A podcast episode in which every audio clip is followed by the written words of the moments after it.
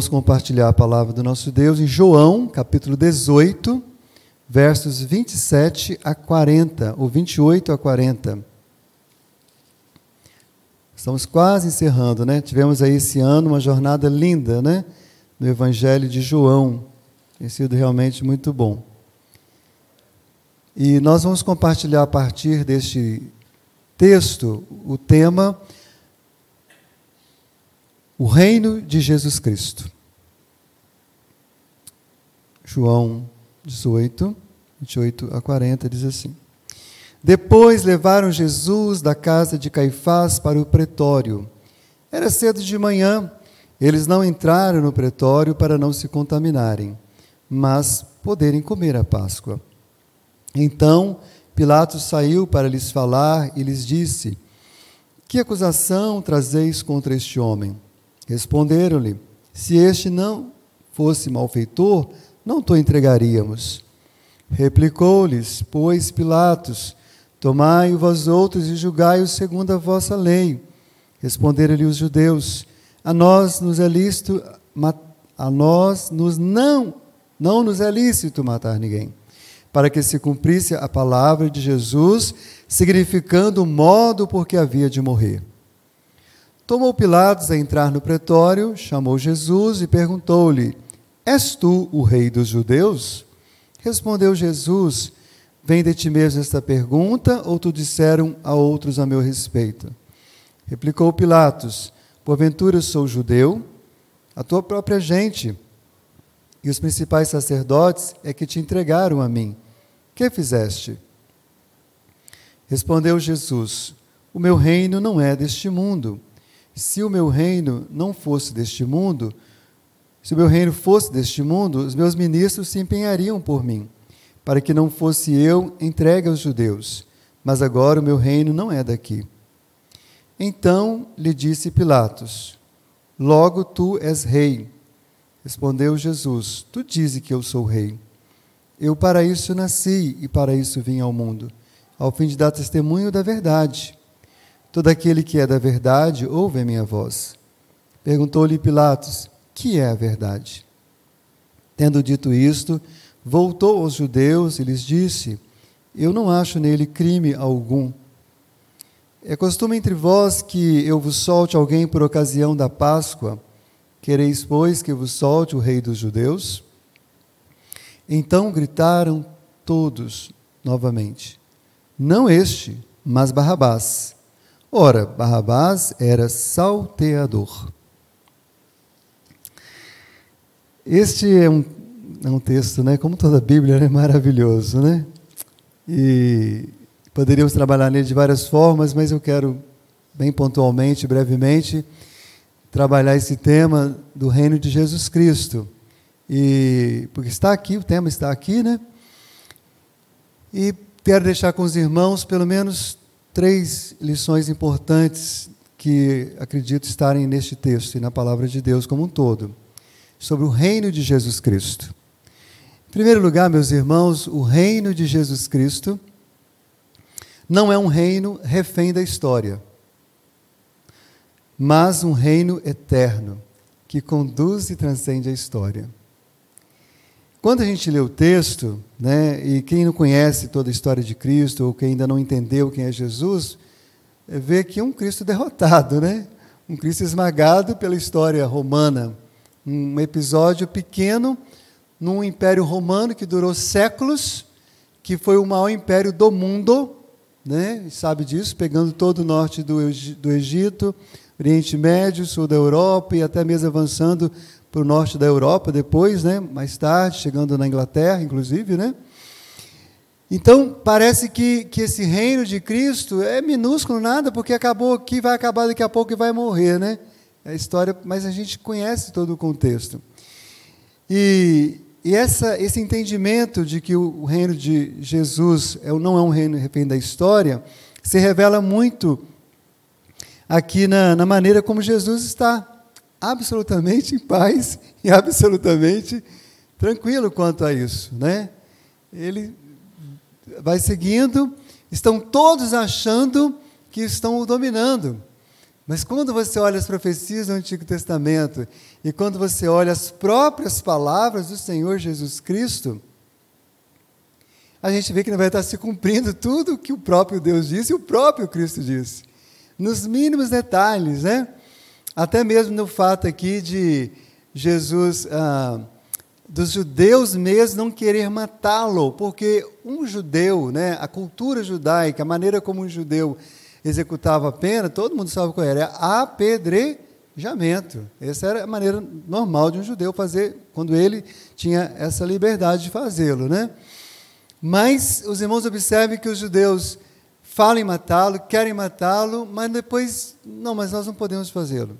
Entrega para Roma, entrega para e não era só porque eles estavam com receio. Aqui, o texto, aqui João, né, inspirado pelo Espírito Santo, ressalta que é para que se cumprisse o que Jesus tinha dito. Lá no capítulo 3, verso 14, né, antes do verso famoso verso 16, né, eh, Jesus fala, né, que assim como Moisés levantou a serpente no deserto, importa que o filho do homem seja levantado. Depois, no capítulo 12, ele torna a dizer isso com palavras um pouquinho diferentes. Porque, na verdade, Jesus ia morrer uma, uma, um tipo de morte que já era comum no Império Romano, que era a morte de cruz, porque significava exatamente o fato, vários fatos, mas um deles é o fato da cruz, né? O fato de ser pregado na cruz e ser levantado para que todos vissem, né? Lá naquele monte, em frente à cidade de Jerusalém, no Gólgota, né? E então a gente vê que o Senhor sabia disso. Né? Jesus tinha consciência disso e a gente sabe pelo restante da revelação que Jesus aqui não é refém da história. Né? O próprio império das trevas, que, de certa forma, por um lado se banqueteava com a. Em vez de Jesus caminhando para a morte, can, cantava uma vitória antes da hora, né? mas sabemos que ele foi terrivelmente derrotado justamente no ato da morte do nosso Senhor Jesus, quando Jesus nos resgata, né? nos livra das mãos de Satanás, não deixa que ele tenha mais domínio, né? vantagem sobre a nossa salvação eterna, nos resgatando com poderosa mão e nos reconciliando com Deus o Pai, nos redimindo, nos salvando. Né?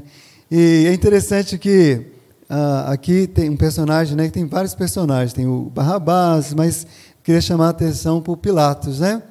Porque Pilatos, é, alguns o chamam de governador, outros chamam de prefeito, mas o fato é que ele governava a, a Judéia, especialmente, vamos dizer assim, como, como fosse um poder judiciário, vamos dizer assim. Né? O pretório, na verdade, era um tribunal, era onde as causas civis eram levadas, né?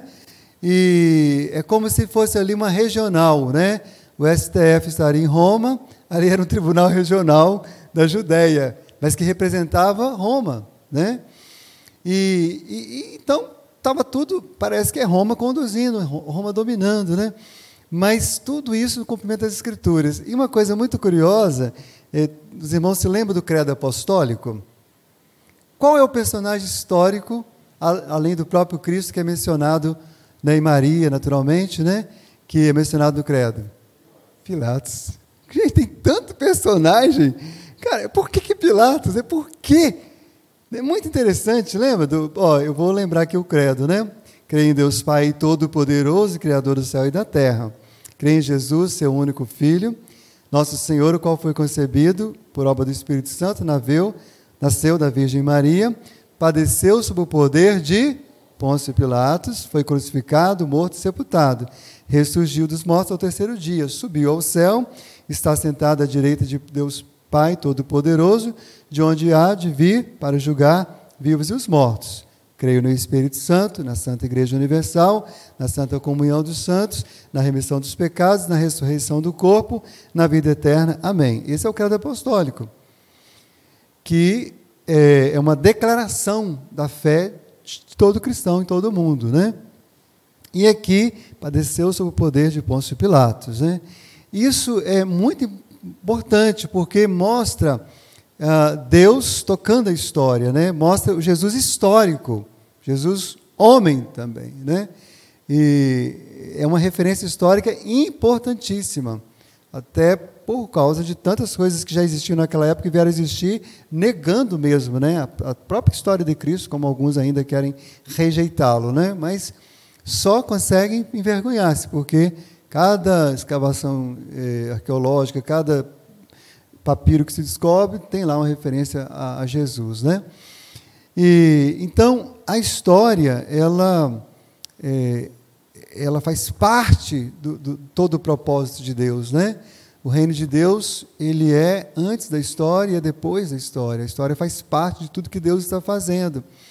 E eu sei que quando a gente olha para nós mesmos, para sofrimentos da igreja, antigamente, hoje, irmãos nossos sofrendo, hoje mesmo nós aqui no Brasil não sofremos perseguição física, assim, mas essas coisas que nos aborrecem, né? A gente corre um sério risco de de nos encolhermos de uma maneira é, pecaminosa até, não vendo a grandeza do reino de Deus. Né? Mas, irmãos, não deixemos nos desanimar. Nos alegremos, nos animemos, porque por mais que, que leis mudem, por mais que pessoas sejam arrogantes, neguem a Deus, neguem as Escrituras, o reino de Jesus não é refém da história. Ele é eterno. E ele conduz a história, ele transcende a história. Então a gente precisa sempre ter essa, essa alegria no coração, essa certeza, essa firmeza. Como o próprio eh, Nabucodonosor reconheceu, né, lá no Daniel, né, nós vemos lá manifestações com grandes os seus sinais, com poderosas as suas maravilhas. O seu reino é sempre eterno, o seu domínio de geração em geração. Segundo lugar, eu quero compartilhar com os irmãos que o reino de Jesus não é um reino de injustiça e mentira, mas um reino onde reina a verdade e a justiça. Os irmãos observem que aqui nesse julgamento de Jesus há muita mentira, né? Há muita acusação. Na verdade, nesse, porque ah, se você comparar esse registro de João com os registros dos outros evangelhos, os outros registros têm outros detalhes que aqui não tem que eu não vou entrar nos detalhes agora, que não dá tempo. Mas, então aqui não, eles não falam muita coisa, então não parece nem que não há nenhuma mentira. Mas quando ele pergunta assim, qual é a acusação? Eles não têm uma acusação. Ele só fala assim, você acha que nós íamos trazer alguém aqui que não fosse malfeitor? Ele é malfeitor. Tá, mas qual o malfeito que ele fez? Se ele é malfeitor, enumere os malfeitos, né? Se ele é pecador, quais são os pecados? Eles não tinham o que dizer, né? Naquele lugar ali. E, então há realmente né, essa injustiça, há as mentiras né, aqui muito é, é, presentes. Como eu já disse, eles queriam ver Jesus morto, mas não queriam levar a culpa. Eu quero ver ele morto. É muito comum também, né? A pessoa está torcendo para o mal do mas eu não posso saber que eu torci, que eu fiz, né? Que, então, há muita injustiça, muita mentira no coração né, desses homens que levam Jesus ali, né, do sacerdote. Jesus tinha passado por dois sumos sacerdotes, agora chega na parte é, da lei. Mas quem conduz Jesus a, a, diante do Estado foi a religião. Observem isso. Né? Lamentavelmente, foi a, a religião que tomou o Cristo e estava querendo que o Estado o matasse. Isso a gente precisa ter cuidado, porque eh, nós somos religiosos, no certo sentido. Não somos, não temos como negar. Então, como eu lido com o Senhor, como é que eu, como é que eu, como é que eu lido com o que, que eu estou fazendo com o meu Senhor, como eu encaro, como eu lido com o Estado, essas coisas a gente precisa ter mais é, sabedoria da parte de Deus. Mas uma outra pergunta que me chama muita atenção aqui é quando ele pergunta assim: o que é a verdade? Porque ele fala da verdade, né? Jesus fala aqui no verso 37, 38, né? É, então ele disse a Pilatos: Logo tu és o rei. Respondeu Jesus: Tu dizes que eu sou o rei. Eu para isso nasci, para isso vim ao mundo, a fim de dar testemunho da verdade. Todo aquele que é da verdade ouve a minha voz. Perguntou-lhe Pilatos que é a verdade. E observem que, que a pergunta de Pilatos é: que é a verdade? Essa é uma pergunta que, que ecoa em todos os lugares, né? Em, em, na, na, nas academias, nas universidades, tá, que é a verdade, né? Em qualquer lugar, no, talvez num debate da igreja, na, na, política, tá, qual é a verdade, o que é a verdade, né? Mas quando a gente conhece o Senhor Jesus, conhece as Escrituras, e, e a gente sabe que a melhor pergunta que ninguém faz, só alguém que já tem a revelação de Cristo consegue fazer essa pergunta: é quem é a verdade? Porque a verdade, na verdade, é uma pessoa, se chama Jesus Cristo. Ele falou: Eu sou o caminho, a verdade e a vida. Conhecereis a verdade e a verdade vos libertará. Então, Jesus nem responde a pergunta dele, né? O Pilatos sinto muito amado, mas você não entendeu, né? Então, beleza, a verdade está diante de você, mas você não entendeu. E eu estava lendo um pouco sobre isso, né? É, alguns ah, historiadores e alguma, algumas igrejas acreditam que Pilatos se converteu para frente. Existe, não existe provas cabais, mas existe algumas né, possibilidades, algumas possíveis evidências. E, na, especialmente naquelas igrejas ah, do norte da África, né, Etiópia e outras mais ali, é, lá ah, é, existe um santo que é São Pilatos. É esse aqui. Eles acreditam que ele converteu, né? Não sei, pode ser, não sei. Deus, Deus é Deus, né? Aqui a gente vê que ele ainda não tinha entendido, mas quem sabe, ao ver, né? Tudo o que aconteceu depois da própria morte, né? Toda aquela manifestação da natureza, do sol que que escurece, do meio-dia que vira meia-noite, né? enfim, Deus é Deus. E quem sabe, né, um dia ele entendeu, ah, a verdade estava diante de mim, né? Essa é economia divina, é só uma conjectura, deixa Deus é, conduzir isso. Mas, irmãos, nesse tempo que a gente vive de tanta mentira, né, tanta fake news, nós precisamos nos agarrar, nos agarrar ainda mais a Jesus. Porque essa é uma dúvida que eu e você não podemos ter. Qualquer que sejam as verdades que nos contam, nós sabemos quem é a verdade. E se a gente estiver em comunhão com Ele, Ele nos dá discernimento, Ele nos dá sabedoria, também para perceber as verdades e mentiras ao nosso redor. É nele, é lendo a palavra, é estudando, é meditando. Né? A gente precisa sim ter informações, precisamos das informações do dia a dia, né? isso é importante. Mas encha o seu coração de Jesus, da verdade de Jesus, conheça, porque o caráter dele é verdadeiro. Ele nos ajuda também a sermos pessoas mais verdadeiras. Então, enquanto nos reinos do homem, dos homens, né, a mentira impera, é, em tantos lugares, infelizmente que no Brasil a gente vê muitas, muitas e muitas, né? De todos os cantos, todos os lados, mas no reino de Cristo a verdade reina, amém, meus irmãos? que a verdade reine no seu coração, na sua vida, nos seus relacionamentos, na sua conduta, na sua maneira de olhar. Quando você for falar das pessoas, falar dos políticos, seja qual um, o político que você admira, o político que você acha terrível, mas em nome de Jesus, não fale nada que não, que, que não esteja de acordo com o caráter de Cristo, que não corresponda à verdade de Cristo. Né? O mundo fala o que quer, mente, calunia, difama, mas nós não somos assim. A palavra diz assim: não difameis a ninguém. Ninguém. Ninguém, ninguém, irmãos. Ah, mas ele merece, é verdade. Ninguém, irmãos, não é meu papel. Se eu tenho meios legais para agir, eu vou agir. Beleza. Vou confrontar, vou denunciar, isso aí, ok. Mas não difame. Terceiro e último lugar, eu quero considerar que o reino de Jesus não é um reino nacional e terreno, mas um reino, eu vou usar essa palavra aqui mas pode ser uma outra que você encontrar melhor, um reino global, um reino celestial. Os irmãos veem que é natural, está no tribunal, então tem muitas perguntas, né? Muitas perguntas são feitas. Jesus responde, é, algumas perguntas com perguntas, outras ele deixa mais baixo, mas um ponto aqui muito importante, que, que era muito importante tanto para os judeus quanto para Roma, era se Jesus se considerava rei dos judeus. Porque se de fato ele falasse, eu sou o rei dos judeus, né? então é aqui eu que mando. César não manda aqui. Roma não manda aqui. Né? E Jesus falou assim, aí ele pergunta, não vou ficar lendo o texto de novo, né? mas ele já falou assim, bom, você que está dizendo, você está dizendo que você ouviu. Né? Jesus né? Vocês que estão falando isso. Que dia que eu falei, eu sou o rei dos judeus, eu quero reinar sobre o país Israel. Né? Depois ele fala, mas eu sou rei mesmo, aliás, eu nasci para revelar um outro reinado, outro rei, né? Um reino que não é daqui.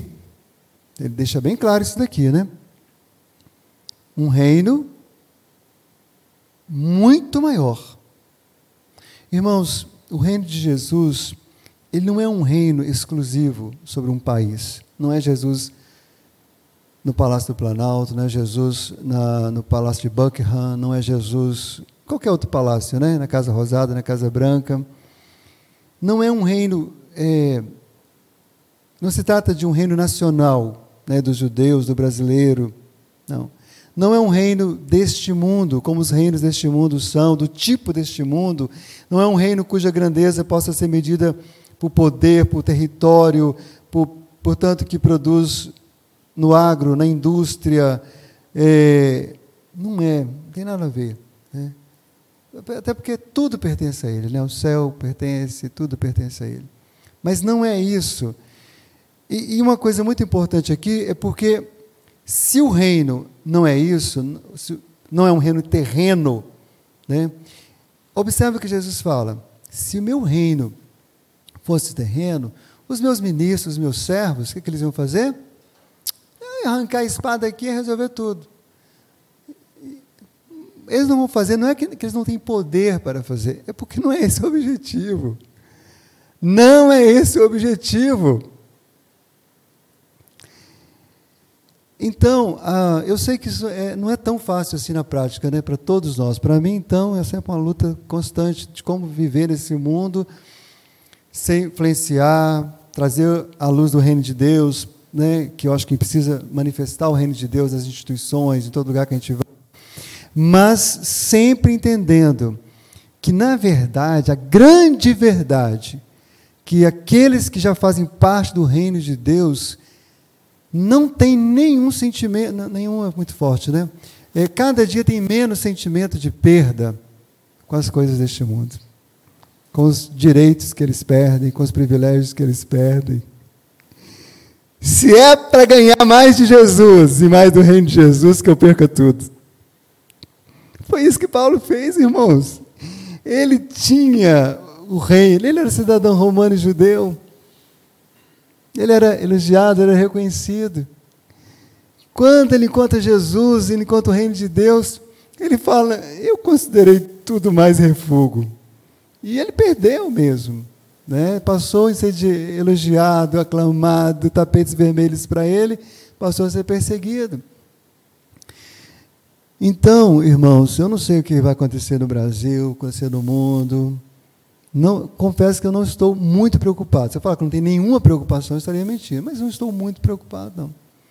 Eu estou preocupado, buscando, pedindo a Deus que me ajude a experimentar mais do reino dele na minha própria vida. Porque qualquer que seja o futuro desse país, deste mundo, o reino de Deus haverá de prevalecer. Ele é o reino que não é nacional, não é terreno, não é americano, não é brasileiro, não é, não é de um partido, não é de um regime, não é de uma ideologia. Ele está acima de todas as ideologias. Quero concluir dizendo que o reino de Cristo é superior em tudo, irmãos, em qualidade, especialmente em alegria, felicidade, durabilidade, permanência, justiça, santidade e bondade. Porque o reino de Deus não é comida nem bebida, mas justiça e paz e alegria no Espírito Santo. Romanos 14, 17. E esse reino que já veio, Jesus falou, chegado o reino de Deus, ele vai se manifestando, por isso a gente vai clamando: venha o teu reino, venha mais e mais e mais, até que ele venha completamente na gloriosa volta de Jesus. Mas ele já pode ser usufruído parcialmente agora, mesmo nesse império das trevas. Até porque a gente sabe que o império das trevas nada mais é do que um pequeno reino parasita no grande reino de Jesus. Então a gente está com tudo que a gente está com o rei.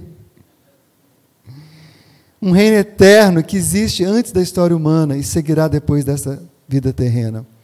E eu concluo com as palavras do nosso irmão, profeta Isaías, que disse assim: Porque um menino nos nasceu, um filho se nos deu, o governo está sobre os seus ombros, o seu nome será maravilhoso, conselheiro, Deus forte, Pai da eternidade, príncipe da paz, para que se aumente o seu governo. E venha paz, enfim, sobre o trono de Davi, sobre o seu reino, para estabelecer e firmar mediante o juízo a justiça, desde agora e para sempre. O zelo do Senhor dos Exércitos fará isso. Amém, meus irmãos? E o zelo do Senhor continua fazendo isso. E quando cumprir os propósitos de Deus, o Senhor vai voltar e manifestar cabalmente o seu reino. Amém?